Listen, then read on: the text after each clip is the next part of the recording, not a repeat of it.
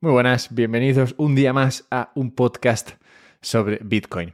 Hoy tenemos aquí a una persona a la que quería entrevistar desde hace tiempo, hace ya, pues no sé, como unos meses, seis meses, siete meses, no sé, el tiempo la verdad pasa muy rápido, estamos casi en la Navidad de 2022 eh, o 2023, no sé muy bien cuál se dice. Bueno, da igual, que estamos cerca de que se enciendan las luces navideñas y parece increíble que estemos aquí ya. Bien, total, que hace, cuando hacía calor, escuché un podcast en eh, el que se entrevistaba a Pablo Fernández. Y Pablo Fernández es la persona que hoy está aquí porque después de escuchar yo ese podcast dije, joder, este chico, ¿este chico quién será? Digo, porque tiene aquí un montón de buenas ideas, está muy metido en el ecosistema Bitcoin y digo, ¿de dónde ha salido? ¿Por qué, por, qué, no le conozco? Luego resulta que le conoce todo el mundo, ¿vale? Soy yo el único que no le conocía. Pero sí, Pablo Fernández está aquí a hablar de una serie de cuestiones que creo que son interesantes porque no son las típicas eh, cuestiones que salen a menudo, ya que Pablo se esfuerza en tener opiniones contrarias sobre muchos temas que se tratan a menudo y también se esfuerza en tener opiniones sobre temas que no se tratan a menudo, lo cual es eh, de lo más agradable, porque no sé si te has fijado, muchas veces cuesta encontrar a personas dentro del mundillo Bitcoin que tengan, no sé, opiniones frescas. Es verdad que por una parte las opiniones frescas a veces son peligrosas porque suelen ser chorradas, entonces por eso también en gran medida cuesta meter a o cuesta encontrar a personas interesantes que tengan algo que aportar aquí, pero hay suerte a veces y encontramos a gente que tiene opiniones frescas y que no son chorradas. Y este es el caso de la conversación de hoy. Así que nada, espero que la, que la disfrutéis. Tratamos un montón de cosas. Empezamos hablando de lo mismo que empezaron hablando Preston Peace y él sobre el tema de identidades digitales, la posibilidad de no tener que ir con un pasaporte. Ojalá, ojalá veamos ese día, igual que lo vieron nuestros antepasados. Y Hablamos de eso, hablamos de Lightning, hablamos de nodos, hablamos de la centralización, si es buena o no dentro de, dentro de Lightning, hablamos de inversiones, pues hace poco hice un podcast sobre inversiones en el cual trataba varios eh, fondos de inversión que invertían en proyectos de Bitcoin. Bueno, pues él está en uno de ellos.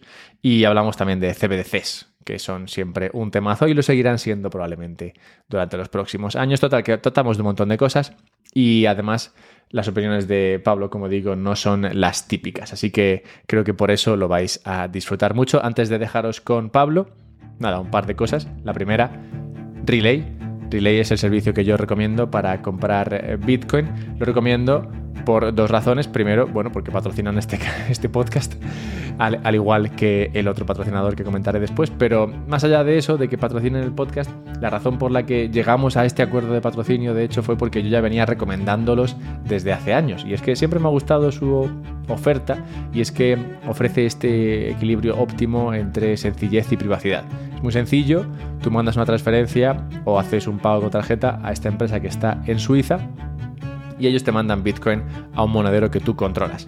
Y ya está, eso es todo, no te piden ningún dato, no te piden nada. Ahora, esto no lo hace 100% privado, como sabéis, porque tu banco, a través del cual haces la transferencia o el pago con tarjeta, sí que tiene datos tuyos. Entonces, se podría argumentar que realmente tú sí que interactuaste con esta empresa que vende Bitcoin, o sea que probablemente compraste Bitcoin, pero digamos que no tienen tus datos y no pueden ser robados, claro, porque no están ahí.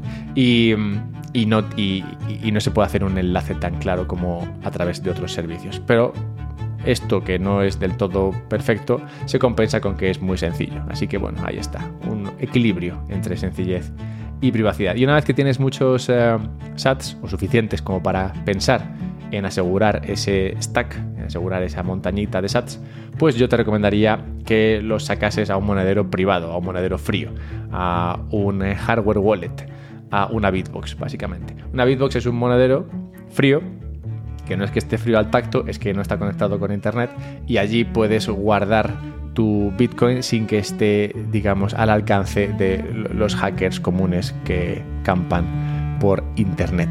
Así que puedes sacar el dinero de Relay, que tienes ahí en tu aplicación de Relay, por ejemplo, y mandarlo a la Bitbox. Y en la Bitbox estará muchísimo más seguro y tú custodiarás este dinero. Recordemos siempre la importancia de custodiar tu dinero, porque si lo custodia otro, realmente no es tu dinero. Bien, y habiendo dicho todo esto, recordad que encontraréis enlaces y sendos descuentos en la descripción del podcast. Vamos ya con Pablo a ver qué nos cuenta este agradable muchacho. Hola Pablo, bienvenido a un podcast sobre Bitcoin. Muchísimas gracias Alberto, un placer estar acá con vos. Nada, gracias a ti. La verdad es que llevaba pensando en esta entrevista unos meses, concretamente desde junio de, este año, cuando se publicó una entrevista que hiciste con Preston Peace. Con, con Preston Peace tengo una historia en este podcast y es que una vez hizo una entrevista cuando estaba entrando en Bitcoin hizo una entrevista a Robert Bridloff y esa entrevista estuvo muy bien porque tocaban temas así básicos, eh, típicos, típicas eh, misconceptions, cosas que no se entienden bien de Bitcoin y que se dicen muy a menudo. Y, ese podcast luego lo, lo hicimos en español, un amigo y yo, haciendo uno la parte de Preston y otra la parte de, de Entonces, desde, desde entonces a, Preston Peace le sigo bastante y, escuché tu, tu, podcast y dije, hostia, ¿este chico quién será? Digo, a ver, Pablo Fernández, digo, habla español seguro. digo, así que, digo, esto que está comentando aquí en inglés eh, tiene, que, tiene que traerlo aquí al podcast y, comentarlo. Así que muchas gracias por haber venido. E, encantadísimo, encantadísimo. Sí, yo también con Preston tengo, tengo un poco de de historia. Como oyente tengo un poco de historia porque escuché, fui a su backlog eh, después de descubrirlo y tal, fui a su backlog y estuve escuchando sus primeros podcasts de cuando estaba recién empezando a explorar Bitcoin y se lo veía que le estaba haciendo cortocircuito el cerebro. Podías ver sus, sus caminos neuronales estar siendo reconducidos y reprogramados por Bitcoin. Es, si nunca hiciste ese ejercicio, vale mucho la pena escucharlo. Los primeros, primeros, primeros, además dice un montón de cosas que son súper incorrectas.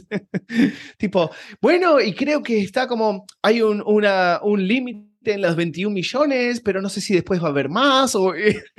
es súper, súper gracioso.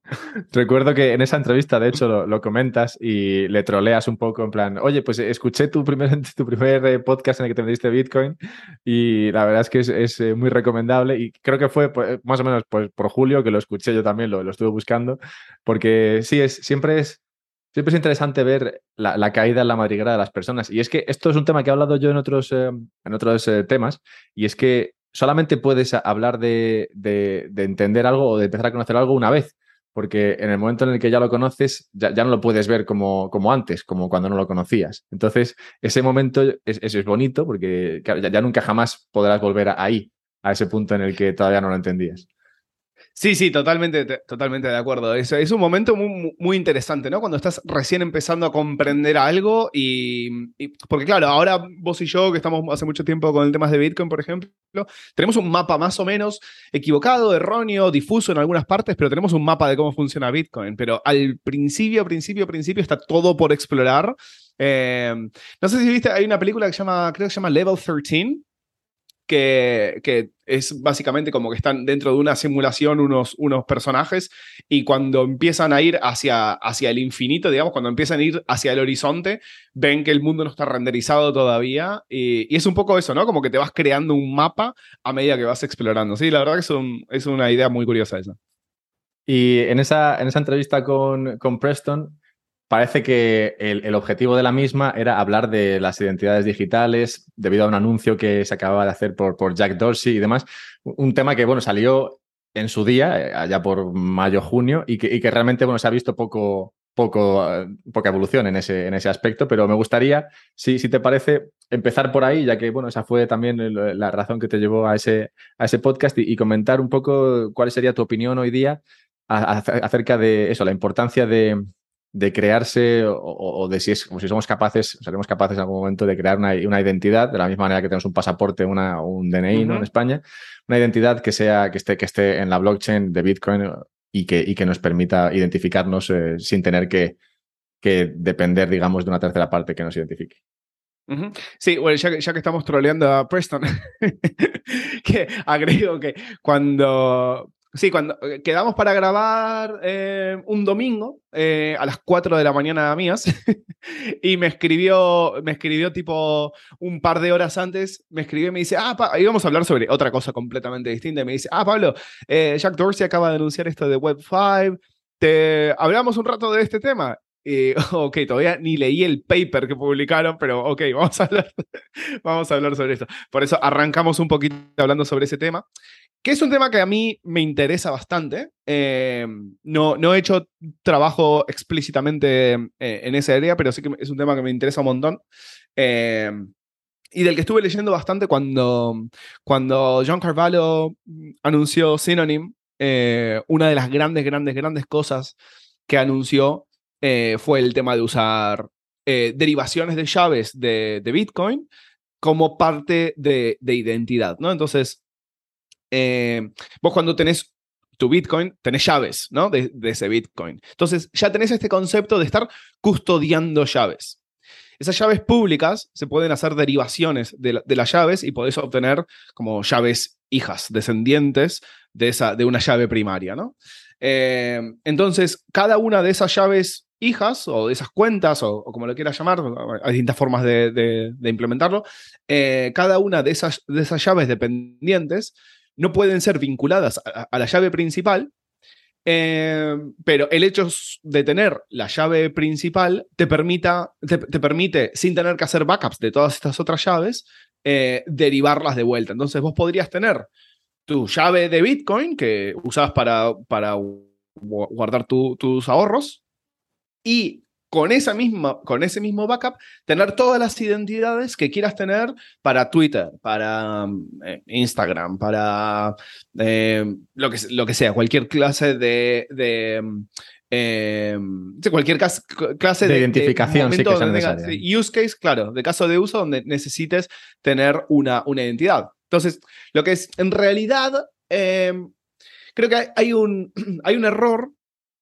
es muy común que, eh, porque de hecho Microsoft lo implementó, es el tema de guardar la identidad, los metadatos de la, identidad, guardarlos en el blockchain.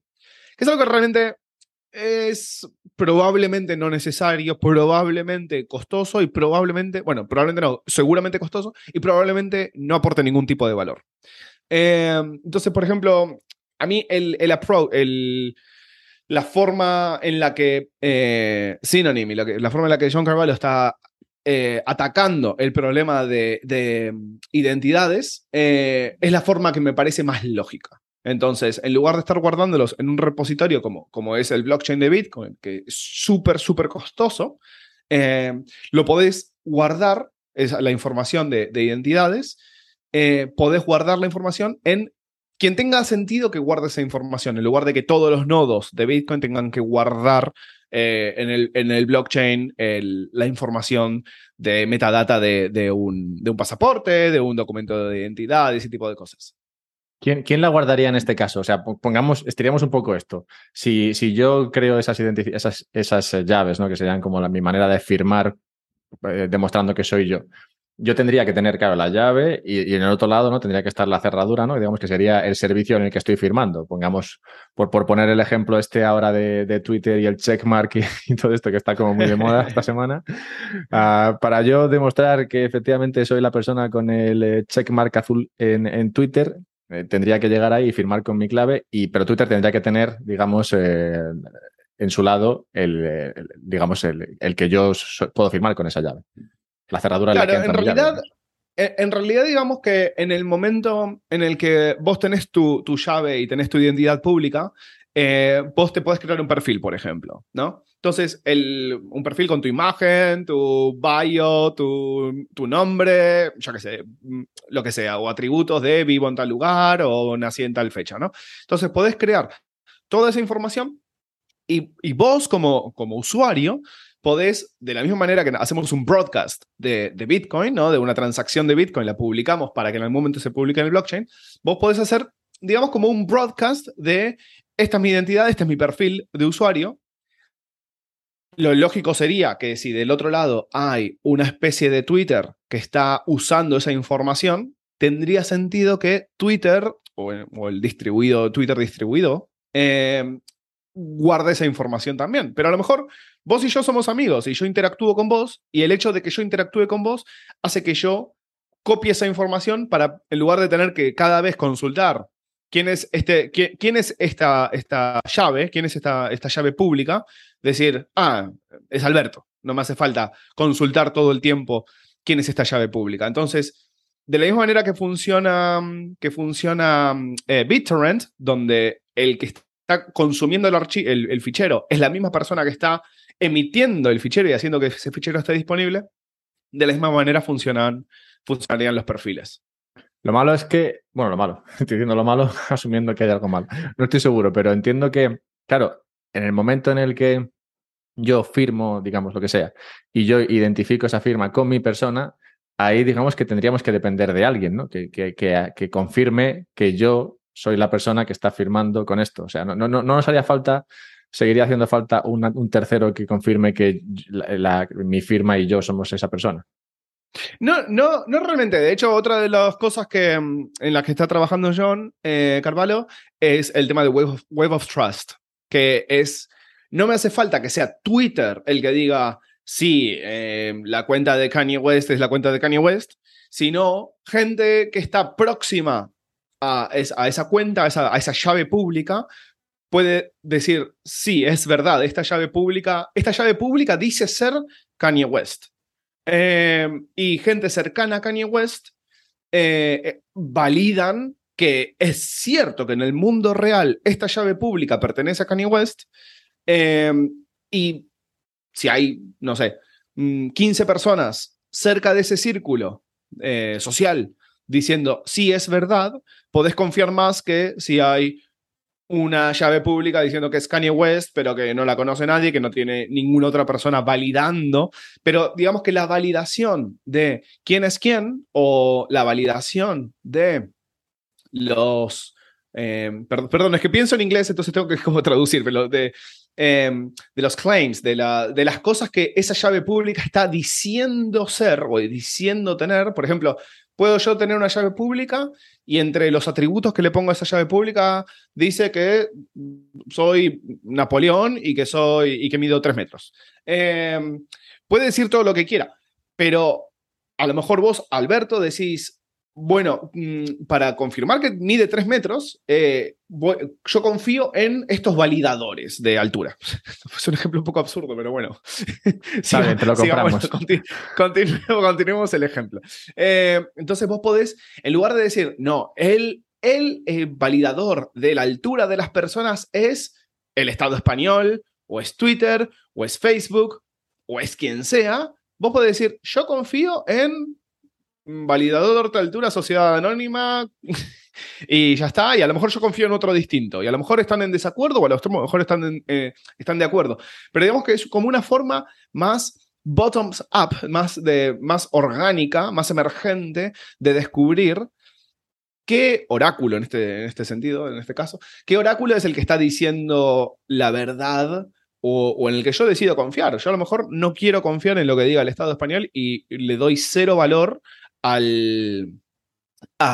la información que el Estado español está validando. A lo mejor prefiero confiar, eh, confiar en Blue Sky de, Jack Dorsey, o a lo mejor prefiero confiar en cualquier tipo de otros validadores o amigos o lo, o lo que sea. Entonces es, en lugar de ser un ente central que está diciendo, esta es la, la realidad y estas son las verdades de las cosas que están diciendo estos, estas llaves públicas que pueden hacer o que tienen, por lo, de los tres metros, eh, yo puedo elegir en quién confiar. Sí, bueno, yo creo que para que quede claro un poco, la idea es que ahora mismo la, digamos, la fuente, la fuente de verdad viene de, esas autoridades que puede ser o bien los gobiernos o bien, en este caso, las empresas. y esto sería una manera de, que esa autoridad no venga, no provenga de estos entes, sino que provenga más bien de, pues eso, de, un, círculo cercano o de, bueno, digamos, como tú dices, de abajo arriba en lugar de de arriba abajo. Esto podría, porque claro, entiendo que sigue, sigues teniendo el problema de eso, de que, de que el, servicio en este caso tiene la cerradura, ¿no? En la que encaja tu llave, es decir, que el, el servicio en este caso sigue teniendo muchos datos sobre, sobre ti o al menos tiene el dato de que, de que firmas la tuya, entiendo, ¿no? Solamente. Y eso, eso supongo que solucionaría. Claro, puede tener el dato de qué firma es la mía, eh, pero no tienen, digamos, por ejemplo, si te imaginas un Twitter que funcione usando este tipo de cosas, cualquier otra persona podría programar una interfaz de Twitter, competir con Twitter y usar exactamente la misma eh, fuente de información como de perfiles o la misma fuente de los tweets, porque los tweets no se estarían publicando en un lugar centralizado. Twitter.com en este, eh, en este caso sería simplemente una interfaz de información que está circulando por Internet libremente. Y serían las personas usando su, firma las que, las, que, las que meten los mensajes ahí y esos mensajes luego se, bueno, digamos que se pueden acceder a través de la interfaz de Twitter o la interfaz de pepito.com donde también están. Exactamente, exactamente. Bueno, eso es interesante. Vale, otra cosa interesante que también salió en, eh, en esa entrevista y que, y que, me gustaría saber un poco dónde estamos. Y es el tema de los, eh, de los web nodes ¿no? o, los nodos eh, web. Ah, yo, yo comentáis en esa entrevista una cosa que, yo tuve la misma experiencia, supongo que también porque como Preston, yo también vengo de finanzas y, igual vemos cosas de manera similar y es que la primera vez que me monté el nodo y accedí a, digamos, la página web ¿no? en la que se gestiona el nodo, lo que me encontré fue una serie de aplicaciones que yo podía conectar y desconectar y usar dentro de, mi nodo. Entonces, eh, me, parecía, pues eso, como, pues como si tuviese una tableta y un, iPad con mis aplicaciones o como un móvil y con mis aplicaciones y podía elegir unas y otras y según qué aplicaciones usase, pues unas me servían para, para ver, ver, la, ver la información del nodo, para ver información de la red, para ver Lightning, para ver tal. Entonces, eh, esto que, ahora mismo es eh, relativamente, relativamente sencillo de hacer, me gustaría saber cuál es tu opinión acerca de, la importancia de, lo mismo. ¿Es, importante para todo el mundo tener este, este nodo? ¿Se está haciendo más, eh, más sencillo conseguirlo? ¿Y, qué más, y qué más eh, digamos, chicha se le podría sacar a ese nodo? ¿Podría ser el nodo una especie de pasaporte que usamos en el futuro? A ver, para mí es absolutamente fundamental. Eh, parte del trabajo que tenemos que hacer la gente que estamos trabajando en infraestructura es hacer que tener tu propio nodo sea como tener tu propio router o tener tu propio modem. Eh, es algo que no te pensás, uff, tener un router es muy difícil. Tiene que ser, tenemos que llevarlo hasta el punto donde sea tan sencillo, tan, el mantenimiento tan fácil que sea Mm, algo que no, no, la gente no repare en, uff, es que tengo un nodo de Bitcoin o tengo un nodo de Lightning. Un nodo de Lightning es un poquito más difícil y no estoy del todo de acuerdo en que sea parte del objetivo que todo el mundo tenga su nodo de Lightning, pero bueno. Sí, eso lo vamos a ver eh, luego. ¿Cómo? Eso lo vamos a ver luego. Sí. eh, pero, pero sí, un nodo, de Bitcoin y un nodo para lo que la gente de, de, de Start9, de, Embassy OS, eh, llaman computación soberana. Eh, en eso sí que creo que es absolutamente fundamental el tener un ordenador en una esquina de tu, de tu casa que te dé estos servicios de una manera en la que no puedas ser censurado, de una manera en la que no puedan decir, cancelarte como persona, de decir, no, estas fotos que tenés eh, no son, no, no, no están, te, las, te, las, vamos a borrar o estas fotos que tenés eh, las vamos a censurar. Eh, porque quieras que no, vamos, vivimos vidas extremadamente digitales y digitalizadas, ¿no? Esta tendencia no se va a revertir. No, no vamos a de repente llegar a un nirvana y dejar de subir nuestro, de publicar tweets o dejar de subir nuestras fotos, sacar miles y miles y miles y miles de fotos por año o por mes o por lo que sea y, y guardarlas en alguna forma de nube. Esta tendencia va a continuar porque el, el valor que da es altísimo. Es altísimo. No vamos a dejar de tener teléfonos móviles. No vamos a, a ir para atrás en estas cosas. Entonces, tenemos que buscar la manera de hacerlas donde podamos reducir las superficies de ataque que el estar haciendo estas cosas de manera tan pública, el guardar nuestras fotos en iCloud, eh, el guardar nuestros backups de todo lo que hacemos en, en, Google Storage, em, que todas estas cosas que tienen, eh, tienen, tienen eh, unas consecuencias negativas muy grandes y una potencial, eh, una potencialidad de, consecuencias negativas gigantesco. Gigantesco, porque el día de mañana Google decide, si guardas tus cosas en Google, Google decide cancelarte como persona, no tienes absolutamente agencia sobre lo que te hacen. Te pueden borrar tus fotos, te pueden borrar todos tus datos, te pueden borrar, te pueden desconectar de tus contactos. Y es una, como una forma de, como una forma de homicidio eh, y le estamos dando, estamos siendo sujetos frente a, estas empresas que hemos visto clarísimamente que estas empresas eh, son coaccionadas por los gobiernos, eh, estamos sujetos a que en cualquier momento, cualquier cosa que digamos, a lo mejor estamos hablando en este podcast y dentro de 10 años lo que dijimos en este podcast, a alguien, a un dictador de turno no le gusta y pueden hacer una especie de homicidio eh, digital de nuestra identidad, de nuestros contactos, de, nuestros, de, nuestra, de, nuestras, de nuestra gente. Entonces, es absolutamente fundamental proteger eso. Porque sí, es verdad, ahora mismo solamente Alex Jones y, personas así extremadamente desagradables son las que son, son las que son canceladas y las que son las que tienen un, un homicidio digital. Pero nunca se sabe qué puede pasar en unos años. Y realmente no hay razón para dejar continuar siendo vulnerables frente a un ataque de este tipo. De esta manera, para entender un poco cómo funcionaría, tú tendrías tu nodo, en este caso, tu nodo bueno, el que tenga un nodo en casa yo creo que lo va a ver muy fácil, ¿no? Tienes el nodo en casa, tienes ahí tu, tu, almacenamiento pegado ahí al nodo. Se podría hacer, esto sería con una Raspi, pero podrías tenerlo también con, con un PC normal, ¿no? Que tenga ahí sus, eh, no sé, su terabyte de, de, disco duro y demás. Y entonces tendrías tú, en lugar de tener, digamos, toda tu información, como tú dices, eh, en, el iCloud de, de Apple o en el iCloud de, de Google o, bueno, o en todos ellos, que la gran mayoría de nosotros creo que usamos pues una conjunción de todos al mismo tiempo, pues en lugar de tenerlo ahí, lo que, tenías, lo que tendrías serían copias de todo lo tuyo dentro de lo que es tu ordenador, en este caso ese ordenador que además usas o podrías usar como, como un nodo que te permite además conectarte a la blockchain de Bitcoin. ¿Eso sería más o menos el funcionamiento?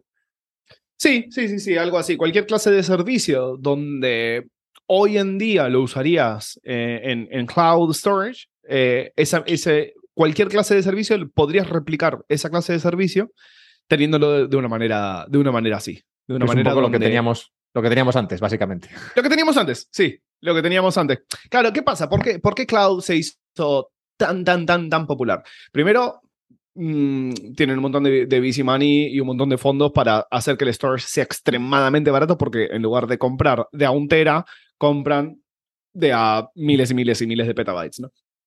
Eh, pero por otro lado, tienen aplicaciones que hacen que usar, eh, usar su storage sea muchísimo más conveniente.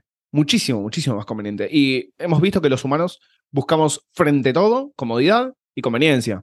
Entonces, lo que tenemos que, en lo que tenemos que trabajar, y que hay mucha gente muy competente trabajando, incluyendo a Jack Dorsey, es en hacer que las herramientas que no tienen ese problema sean igual, nunca, es difícil decir que mejor, pero por lo menos casi igual de, de atractivos que las opciones centralizadas.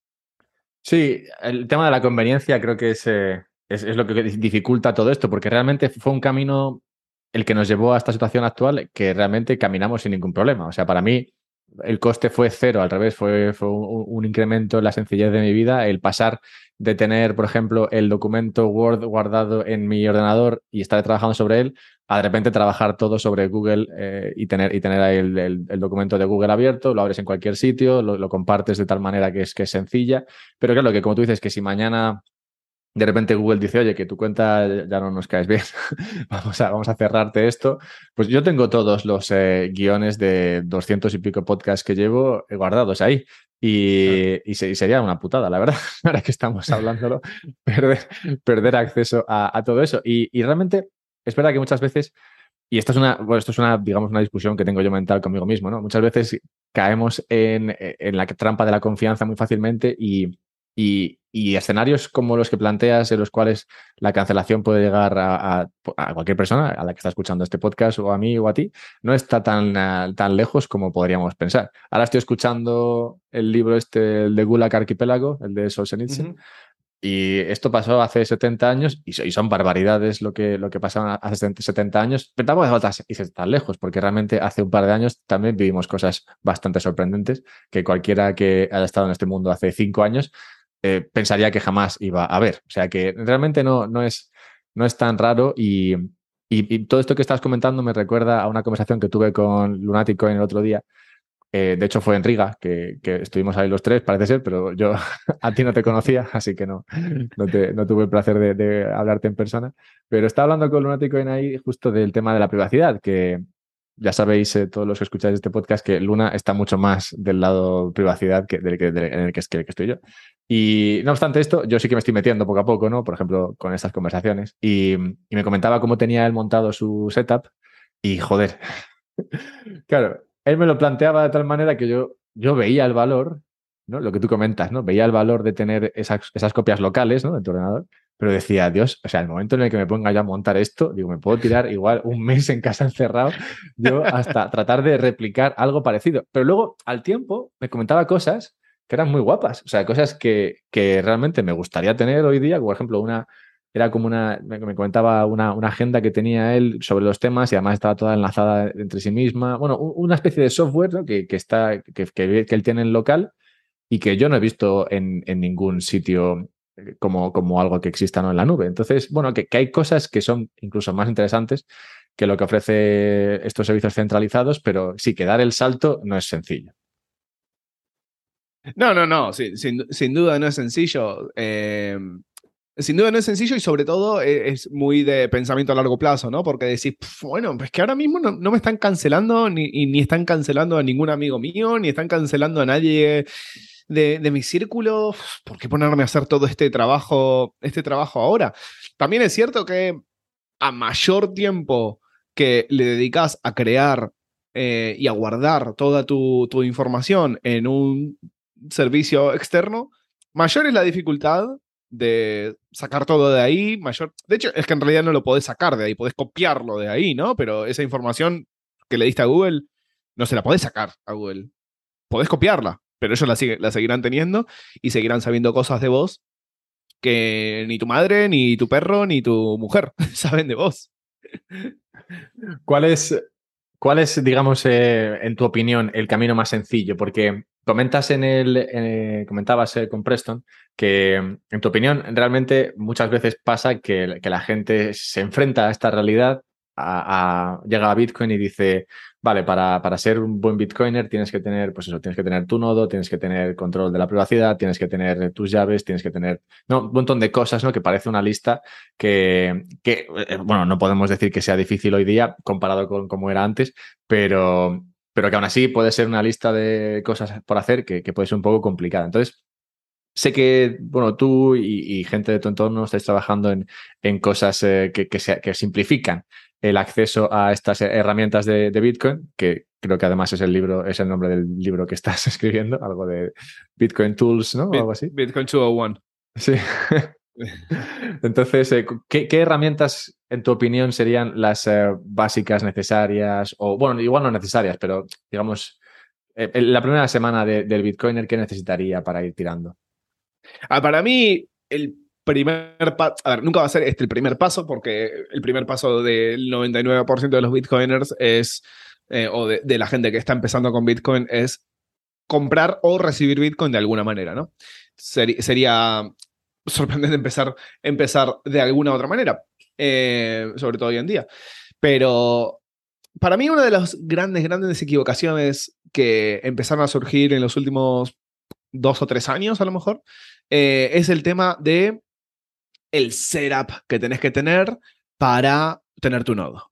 Y el tema del nodo de Bitcoin eh, está mistificado a un nivel que es absurdo, absolutamente absurdo. O sea, el Bitcoin es software. De la misma manera que mm, el Buscaminas es software. o sea, es un programa que ejecutas en tu ordenador. No hace falta una Raspberry Pi, no hace falta un disco de 2 terabytes, no hace falta un cableado y no hace falta un, título de ingeniero industrial. Es simplemente eh, eh, ir a un sitio web y bajarse un, un, un, fichero y ejecutarlo. Y, y ya está. Creo que eso es lo absolutamente básico. ¿Por qué? Porque una vez que interactúas con la red de Bitcoin, que e, es lo que me pasó a mí, yo estuve durante dos años, eh, cuando empecé con, con, temas de, no con temas de Bitcoin, pero cuando estuve expuesto al concepto de, de BTC USD, eh, me pasé dos años en los que, por más que soy ingeniero informático, eh, no ejecutaba mi, jamás ejecuté ni Bitcoin, jamás había ejecutado Bitcoin, ni, eh, ni, Ethereum, ni ningún tipo de, sistema basado en software. Simplemente compraba y vendía Bitcoin, como hace tantísima gente. Hasta que no empecé a hacer mis transacciones de Bitcoin y entender qué es Bitcoin, era podría ser Bitcoin como podrían haber sido, eh, podría haber sido oro o como podrían haber sido eh, lápices. O sea, era comprar y vender cosas. Hasta que no, no empezás a ejecutar y a, tener, a hacer tus transacciones de Bitcoin, eh, no lo vas a entender realmente. O sea, podés leer todos los libros que quieras sobre Bitcoin, podés leer Bitcoin Standard, podés leer Check Your Financial Privilege, podés leer cualquier libro, hasta que no haces tus transacciones de Bitcoin, no lo vas a entender realmente. Entonces, para mí, esa es la base. Todo lo demás es negociable.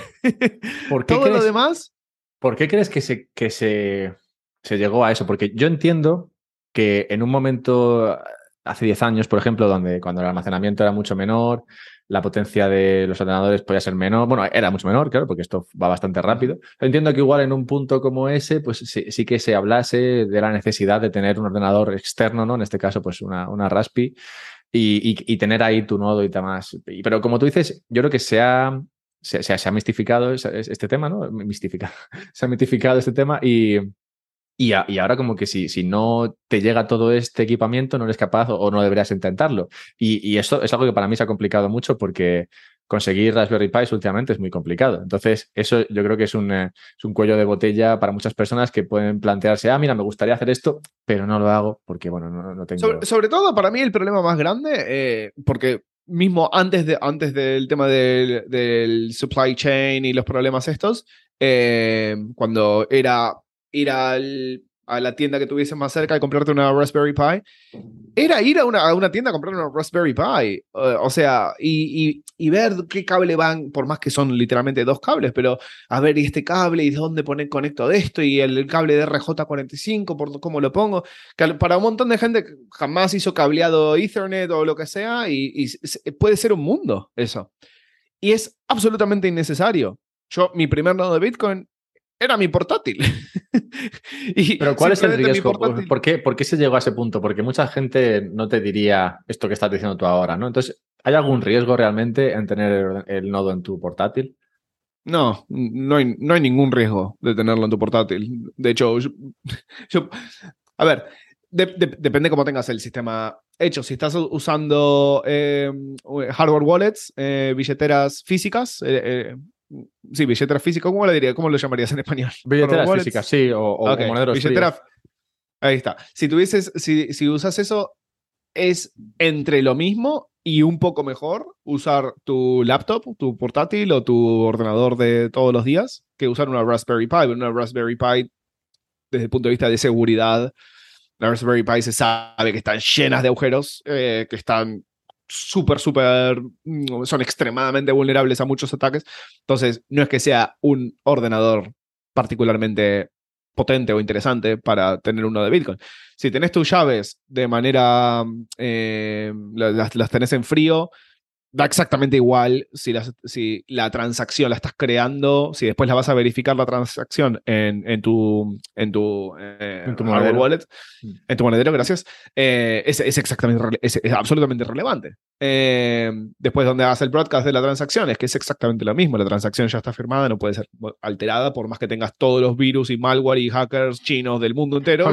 Puedes tener, puedes tener, o sea, puedes usar el ordenador de tu madre, ese típico que, que solo ejecutar cualquier cosa ya te da media hora porque empiezan a salir ahí mil millones de, de pop-ups ahí, todo que suena super fishy. Y, y aún así tener ahí tu nodo tranquilamente, siempre y cuando tú firmes, o sea, tengas tus firmas externas, eso a través de un monedero frío, como la Bitbox, patrocinador de este podcast. O- o excelente. No patrocinador no mío, nada. pero excelente wallet. No, ya, que- ya que pagan, oye, hay que meter una cuña de vez en cuando. O sea, que esto puedes tenerlo así y realmente no pasa nada. Ricamente. No pasa absolutamente nada, no pasa absolutamente nada. Y de hecho, no es que sea mejor tener una Raspberry Pi.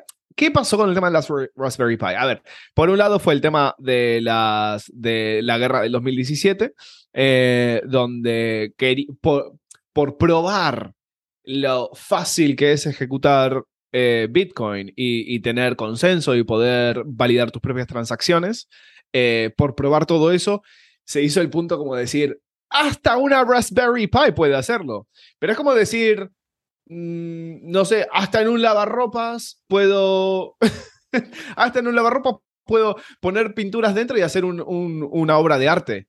Ok, sí, pero no es la mejor manera de hacer una obra de arte. De la misma manera, tener una Raspberry Pi no es el ordenador ideal para, para este tipo de cosas. Era simplemente para probar algo. ¿Y después qué pasó? Salió Umbrel, Raspberry Plates y un montón de proyectos que, y, y Minode y proyectos monetizables que, que mm, construyeron sobre esta narrativa. Pero a ver, yo que tuve muchos Raspberry Pis, tuve muchos problemas, pero, pero no, soy, no soy muy fan. Se nota, son las palabras de, un cliente insatisfecho. A ver, sobre, sobre todo ya te digo, eh, yo creo que el problema más grande es la introducción de, del ruido de, que, de pensar, ah, para validar mis transacciones de Bitcoin tengo que hacer todas estas cosas y comprar este dispositivo y esto otro, pero si este disco que a lo mejor no funciona y el cable para, para de, de potencia y estás introduciendo un montón de complejidad cuando en realidad es bajarse un programa de internet y ejecutarlo. Es que literalmente tardás 40 segundos a lo mejor, en lugar de, mm, para alguien que no sabe cómo hacerlo, puede ser muy difícil el armar un nodo en una Raspberry Pi y no es más seguro. Eh, eh, em, a lo mejor es un poquito más bonito la idea de, bueno, no, tengo todo segregado ese tipo de cosas, pero es, no es necesario. pero no es, necesario. es cookie, claro, exacto, exacto pero no es más que eso. Breve pausa para recordaros, nada, tres, tres cositas. Igual son cuatro. Bueno, la primera es que si quieres ayudarme porque te mola este rollo, puedes hacerlo de varias maneras. La primera sería a través de Patreon, patreon.com barra un podcast sobre Bitcoin. Ahí te puedes convertir en patrono y no recibir nada especial. No recibir nada especial porque hago un montón de contenido ya, entonces pues no me da la vida, pero sí que puedes preguntarme todo lo que sea y recibirás respuesta rauda a través de Patreon. La segunda cosa es que puedes hacer, puedes venirte a verme en Twitch. Hago directos en Twitch y puedes venirte ahí a verme en Twitch. Y de paso te puedes suscribir. Creo que si tienes Amazon Prime te suscribes gratis. Y, y ya está. Y me llega a mí como un dólar al mes. El otro día me pagaron 55 dólares. ¿Eh? ¿Qué te parece después de tres meses ahí? Y otra manera de ayudar, esta es muy molona, es a través de Fountain. Fountain App, la aplicación de Fountain es una aplicación para escuchar podcasts como este y otros tantos, donde tú puedes recibir sats y donde puedes enviar sats y también comentarios con tus sats. Total, que es muy guay, me está gustando mucho. No estoy tan al tanto de los comentarios a través de Fountain como me gustaría, me hace mucha ilusión cuando me meto ahí y veo todos los comentarios. Pero vamos, que puedes escuchar podcast y ganar dinero y enviar dinero a través de, Fountain, así que esta es una manera muy interesante de escuchar.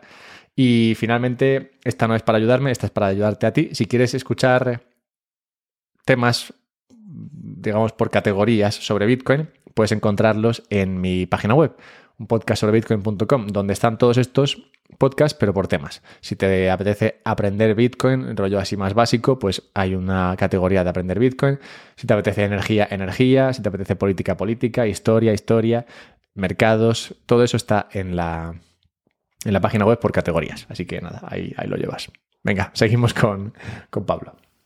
Hablemos de, hablemos de un nodo que, que no es cookie, puede ser muy interesante, eso sí, pero es un poquito más complejo y a ver si hay maneras de hacer esto un poquito más sencillo. Y es el, el nodo de Lightning. Y es que hay que distinguir el nodo de Bitcoin, que es todo lo que venimos hablando ahora, de un nodo Lightning que te permite, digamos, acceso a este otro planeta en el cual las transacciones son inmediatas y, y mucho más rápidas y Bitcoin es escalable. Pero esto yo creo que, bueno, debería ir un poco de la mano, ¿no? De lo que sería un nodo de Bitcoin, Igual ahora no, pero en un futuro, en mi, mente al menos, creo que, tendrías que tener los dos para realmente ser, eh, ser, activo ¿no? dentro de lo que es el ecosistema de Bitcoin.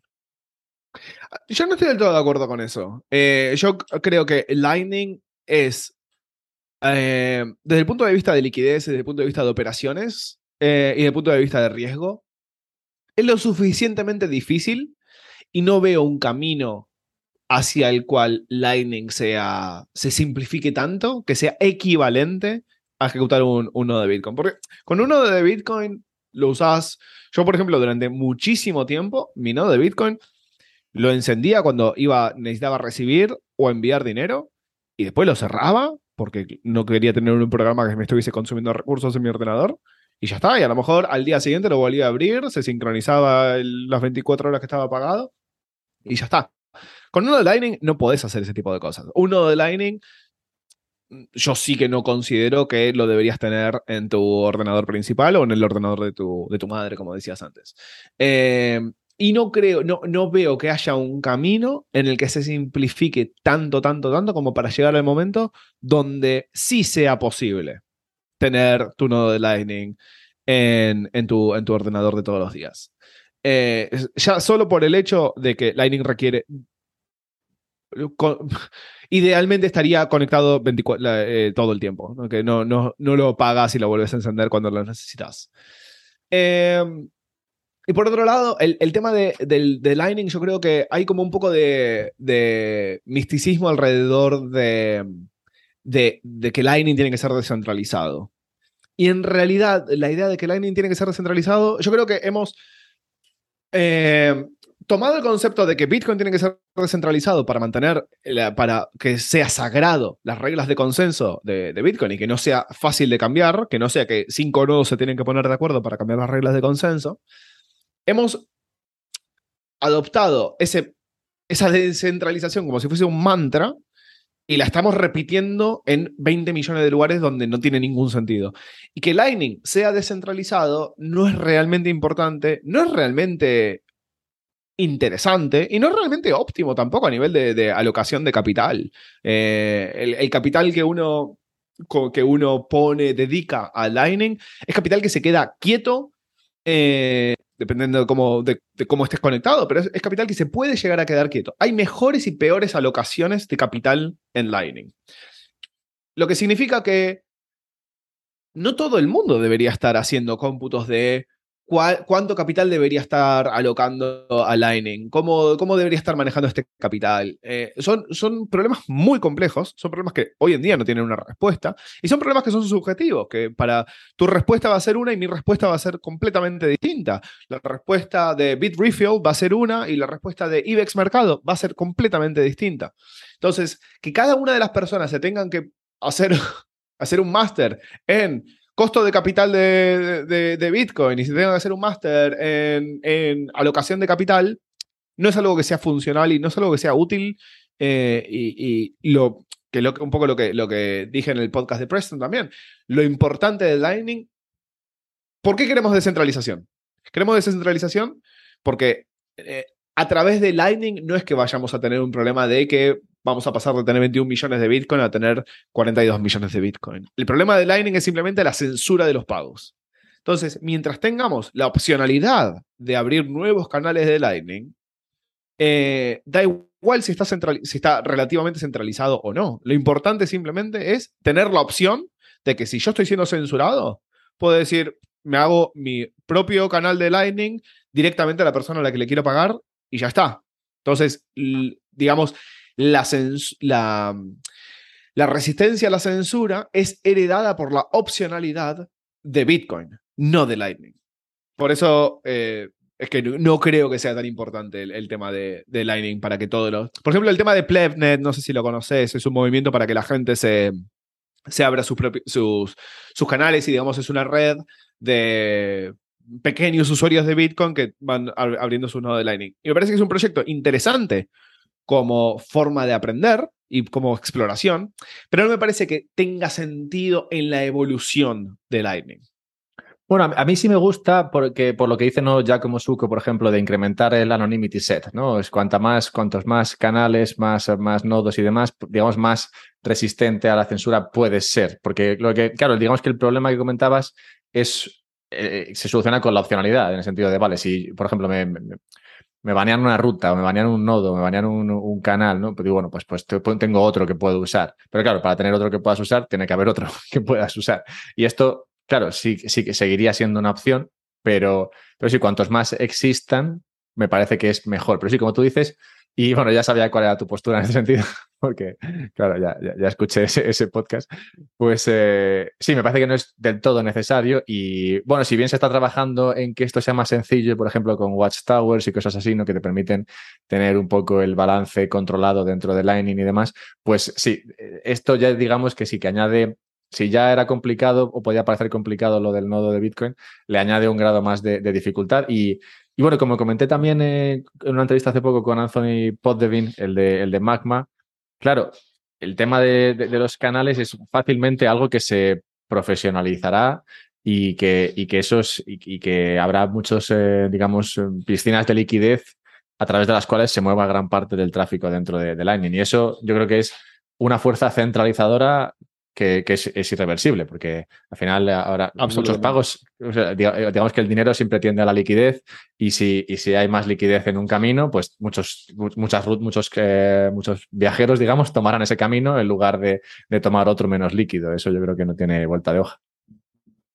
Sí, absolutamente, absolutamente. Además, alguien que esté trabajando en obtener un nodo, que esté trabajando en obtener un lugar centralizado dentro de la red de, de Lightning, eh, va a empezar a ganar cada vez más inteligencia, va a empezar a, ver patrones en la forma en la que su liquidez se va moviendo dentro del sistema y es, absolutamente imposible que una persona, una persona que está haciendo esto por hobby eh, pueda competir a efectos de eh, alocación de liquidez con, con, entes de esta, de esta característica. Vale, bien, entonces lo de, lo de Lightning lo podemos, lo podemos dejar, dejar ahí. Es un poquito más complejo, pero lo bueno es que no es necesario al menos en tu opinión, y, en la mía realmente creo que van por ahí también. Me gustaría pensar un poco más sobre esto, pero, pero lo veo sí que mucho menos importante y necesario que, lo, del que lo del nodo de, Bitcoin.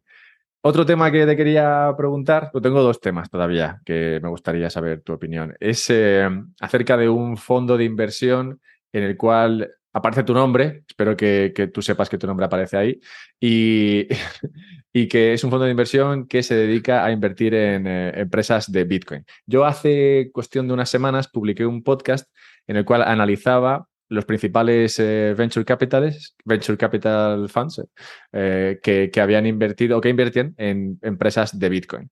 Y uno de ellos tenía un nombre cojonudo, lo sigue teniendo, Death Capital, y este fue uno que no fui capaz de meter en mi estudio porque no, se, no aparecían las empresas en las cuales había invertido. Pero lo que sí que aparecía, como digo, es tu nombre ahí. Entonces, ya que te tengo aquí, por favor, ¿puedes decirnos qué, en, qué está invertido Ego Death Capital? Y, así ya os salgo de dudas. Gracias. Sí, a ver, Ego Death eh, es el fondo que lo empezó Jeff Booth. Eh, con, eh, con Andy y Nico, que son, son los eh, fundadores, ellos tres son los fundadores del fondo. Y Preston, Linalden y, yo somos los, eh, los advisors de los consejeros del, del, fondo. Y está, bastante bien ese, está bastante bien ese lineup, con Preston, sí, sí, sí. Linalden, ahí está de puta madre. Estás en buena compañía. Sí, sí, sí, la verdad que es, es, un, un grupo de gente increíble. Y, es, un, proyecto muy interesante porque la idea es eh, invertir a muy largo plazo, o sea, invertir en, empresas que tengan una visión de, acá a 10, 20, 50 años, eh, que es un poquito distinto al, al, approach que hacen en general los, los VCs, que es tratar de flip things, ¿no? De tratar de generar un montón de, rendimientos en el próximo año, en los próximos dos años. Eh, y, la idea es, el, mandato, digamos, es eh, invertir en empresas que vayan a, mejorar mucho eh, el, estado de la libertad a través de Bitcoin, digamos, el estado de la libertad de los humanos a través de Bitcoin como herramienta. entonces, invertimos en, en empresas que tengan, que estén construyendo infraestructura, que, estén, que tengan la posibilidad de generar un impacto muy fuerte. La, creo que la primera inversión eh, pública eh, fue Fedimint, bueno, Fedi, em, que, que una de las cosas que propone es resolver uno de los grandes problemas que tiene Bitcoin eh, con, el tema de que la custodia, eh, lo, que se dice siempre que el tema de la custodia de Bitcoin es un problema que no está resuelto porque un 90% de la gente no va a tener la capacidad técnica o, intelectual o curiosidad como para guardar sus llaves y tener la seguridad de que están guardando sus llaves, entonces dejan sus fondos en Coinbase o dejan sus fondos en Blue Wallet o dejan sus fondos en, cualquier tipo de custodia eh, completamente centralizada. Entonces, eh, una de las cosas que, busca Fedi es llevar ese mismo modelo de estoy confiando en otra persona, estoy confiando en una organización, tratar de llevarlo a lo más localizado posible y tener la confianza en modelos localizados, ¿no? Entonces, en lugar de decir, confío en Coinbase, es confío en mi vecino con el que me crié toda mi vida, ¿no? Sí, es un poco parecido. Hice un podcast sobre, sobre Fedi porque, bueno, traté de entrevistar a alguien de, que trabajase allí, pero ninguno hablaba español. Entonces, al final me lo estudié yo.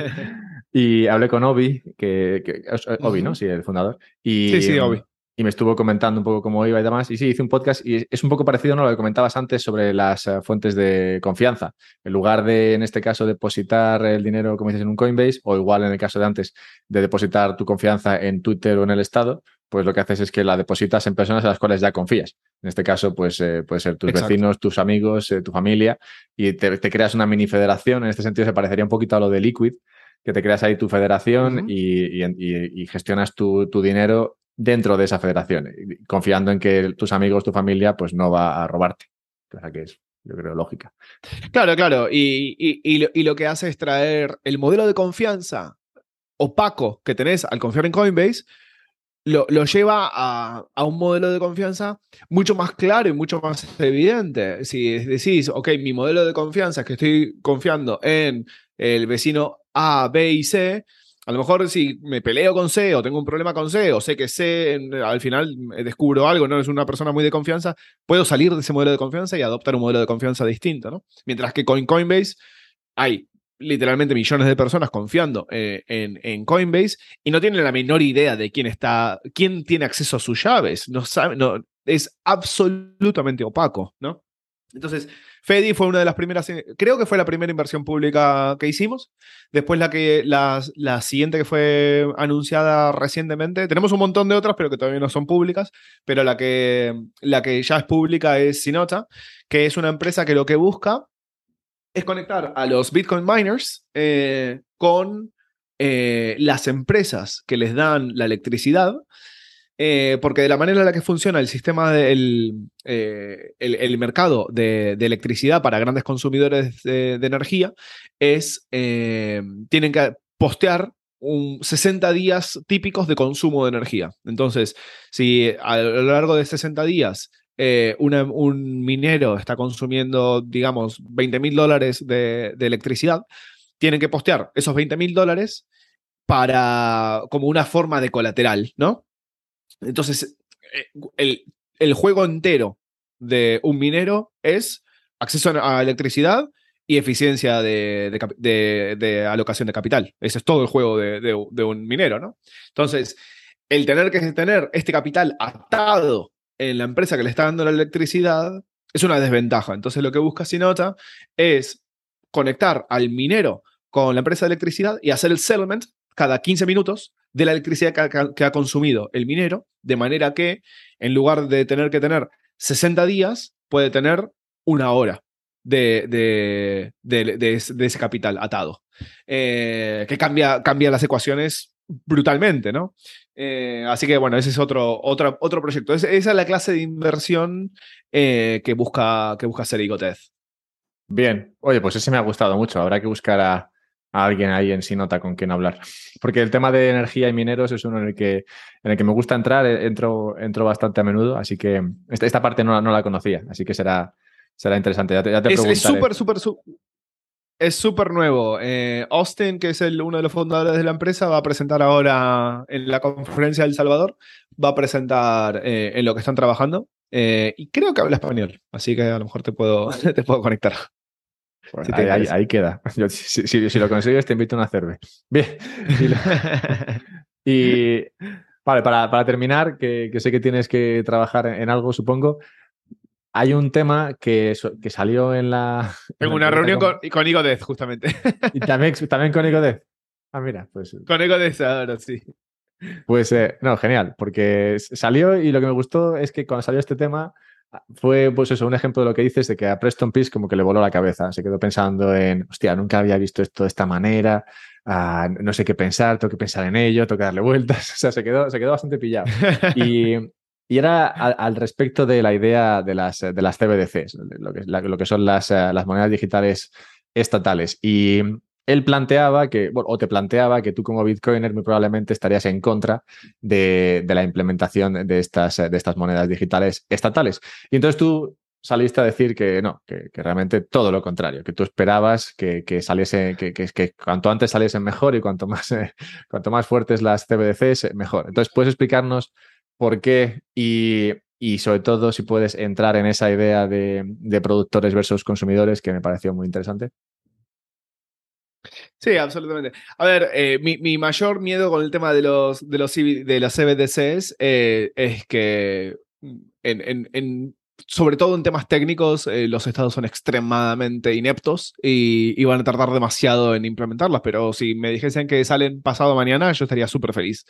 a ver, el, tema, el tema de las CBDCs es que es técnicamente absolutamente factible que las CBDCs, y lo estamos viendo en, las cosas que están anunciando, las cosas que están preparando, eh, les den unas herramientas de control que lo que hicieron los estados con el COVID y lo que hicieron con las vacunas y con el COVID Pass va, va a ser absolutamente nada comparado con cuando un estado te dice dónde puedes gastar tu dinero, cuándo, cuál es tu tipo de interés personal eh, si podés gastar dinero, eh, podés gastar dinero o, no, o si te vamos a poner una multa porque dijiste tal cosa en Twitter.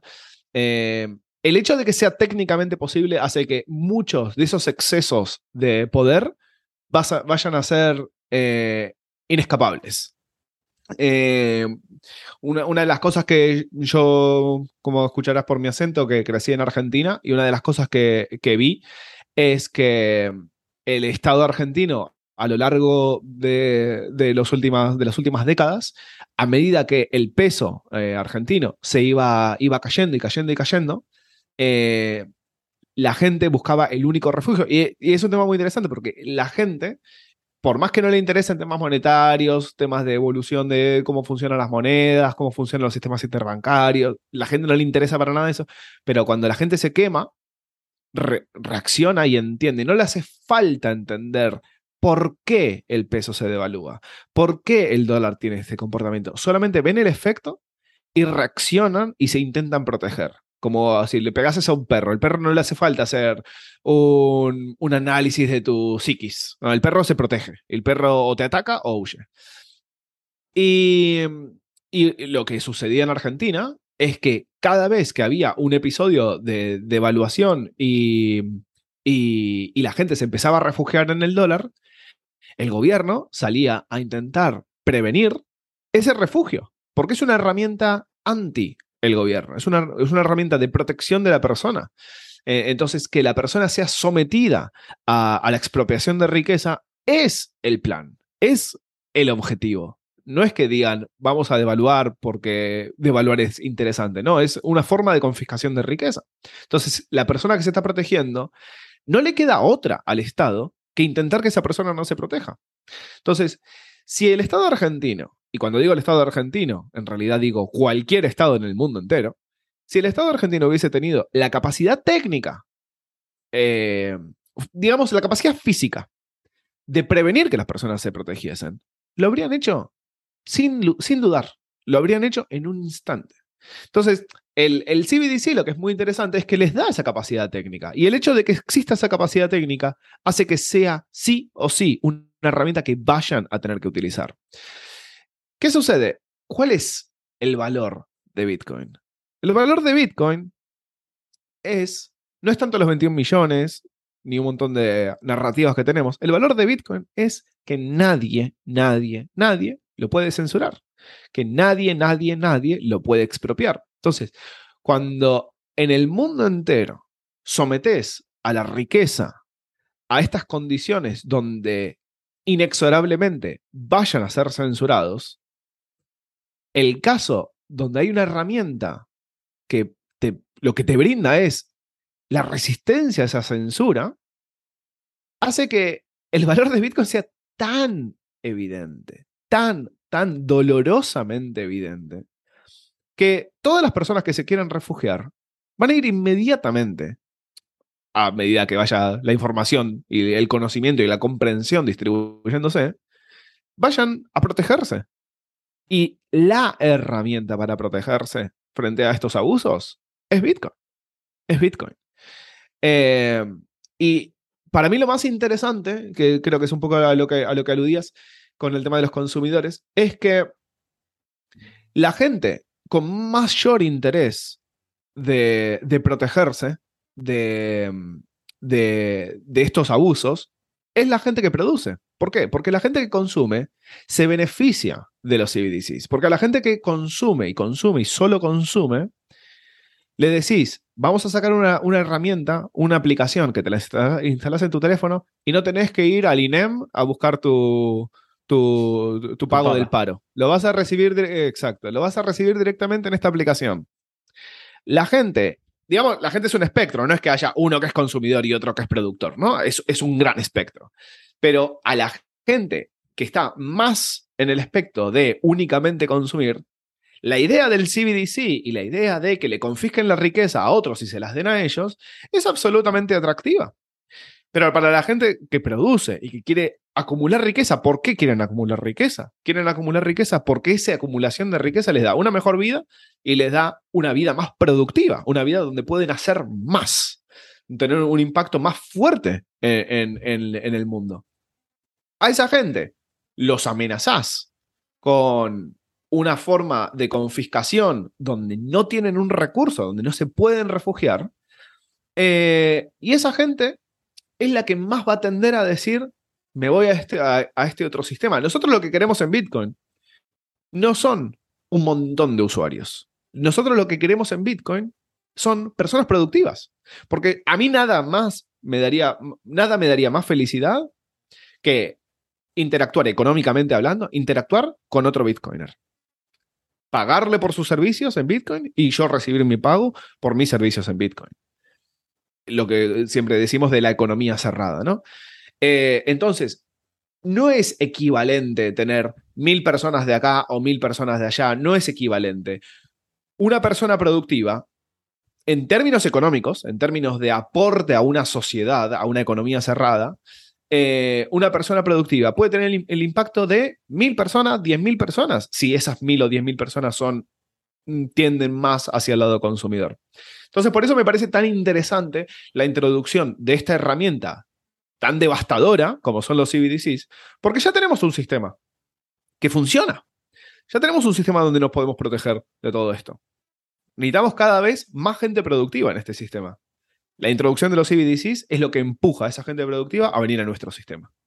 Sí, es un poco lo que comentabas antes eh, cuando hablabas de la, necesidad de hacer un, bueno, de, funcionar con un, con un nodo y hablabas de de, ese ámbito local versus el tener todo en la nube, y, hablabas de la palabra conveniencia, ¿no? La conveniencia nos llevó hasta, hasta la nube. Entonces, digamos que para sacarnos en este caso de un sistema monetario fiat, como la conveniencia probablemente seguirá ahí, lo que, lo que, lo que nos empujaría sería, pues eso, el palo, ¿no? un palo que te, que te empuje a, oye, mira, esto realmente sí es muy conveniente, pero, pero no es lo que, lo que me permite vivir eh, de la mejor manera, entonces me voy. La gente, la gente aprende muy rápidamente cuando se quema. Cuando uno, uno se quema, cuando tiene un evento traumático, aprende muy rápidamente. No te hace falta que te repitan la lección una y otra y otra y otra vez. En, Argentina, en el 2001, tuvimos el corralito donde a toda la gente que tenía su dinero depositado en el banco, se lo confiscaron. Esa gente aprendió la lección de no deposites tu dinero en el banco muy rápidamente. Y, y en Argentina, el tener tu dinero fuera del sistema bancario es extremadamente normal. Para comprar una casa y presentar un montón de billetes de dólar sobre la mesa, es absolutamente normal. Esas transacciones se hacen en el banco físicamente, pero no se hacen dentro del sistema bancario. Se hacen dentro del banco por un tema de seguridad, pero no se hacen dentro del sistema bancario. Eso es absolutamente normal 22, 21 años más tarde. Y va a continuar siendo, siendo así porque la gente aprendió esa lección, le dolió mucho, fue muy dolorosa, pero es una lección que no te la olvidas. Y la introducción de CBDCs va a ser exactamente lo mismo. Exactamente lo mismo. Tendremos que ver en, eh, en, unos meses a dónde nos podría llevar eso, porque las implicaciones sociales podrían ser eh, interesantes. No sé si este es un aspecto filosófico eh, que a ti te, llame la atención, pero sé que tienes algo que, que, hacer ahora. Así que, bueno, Pablo, creo que hemos dado una buena, un buen repaso a un montón de, de cuestiones y bueno, realmente no podemos quejarnos de todo lo que hemos cubierto, creo.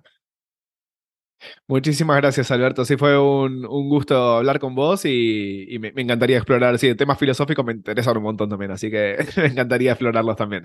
Sí, porque como has planteado esa, esa digamos, lucha filosófica entre, entre dos ámbitos de la sociedad, creo que eso, eso puede dar mucho, mucho juego. Así que nada, si, si te parece, te, te, emplazo ya a 2023 para, para tratarlo. Mientras tanto, pues nada, Perfecto. un placer. Y, y, nos veremos en alguna. Un placer, Alberto. Nos veremos en alguna, en Riga 2023. Ahí está. Chao. Un abrazo. Y hasta aquí lo de Pablo. Muy buena charla, la verdad. Me ha caído genial este chico. Parece mentira que no le conociese antes. Además, estuvimos ahí al lado, en Riga. Seguro que estuve hablando yo con Luna y él al otro lado y yo sin saber que, que este estaba ahí. Bueno, total, qué bien. Y nada, espero que, podamos tenerle de nuevo para, una segunda parte. En el futuro, pues me gusta cómo, piensa, cómo razona. Además está muy metido en una serie de, cuestiones que creo que son interesantes, como por ejemplo eso que ha comentado al final del fondo de inversión y demás, lo cual nos puede arrojar luz, yo creo, sobre una serie de mm, proyectos e innovaciones que están ocurriendo alrededor de Bitcoin que pueden ser interesantes no, esperemos que sí. Y nada, total, que, me, ha caído bien y, puede tener cosas que aportar como ha demostrado en esta charla. Así que nada, espero que la hayáis disfrutado. Os dejo ya, id en paz. Simplemente recordad, bueno, lo típico, lo que he comentado antes de Patreon, Fountain, Twitch y demás. Y que si queréis comprar eh, Bitcoin, yo recomiendo hacerlo a través de Relay. Si queréis eh, guardarlo, yo recomiendo hacerlo en la Bitbox. Y que encontráis enlaces a Pablo, a todo lo discutido en este eh, podcast y a los descuentos, que sé que es lo que más mola, y todo eso en la descripción del podcast. Un abrazo y ahora sí, os absuelvo.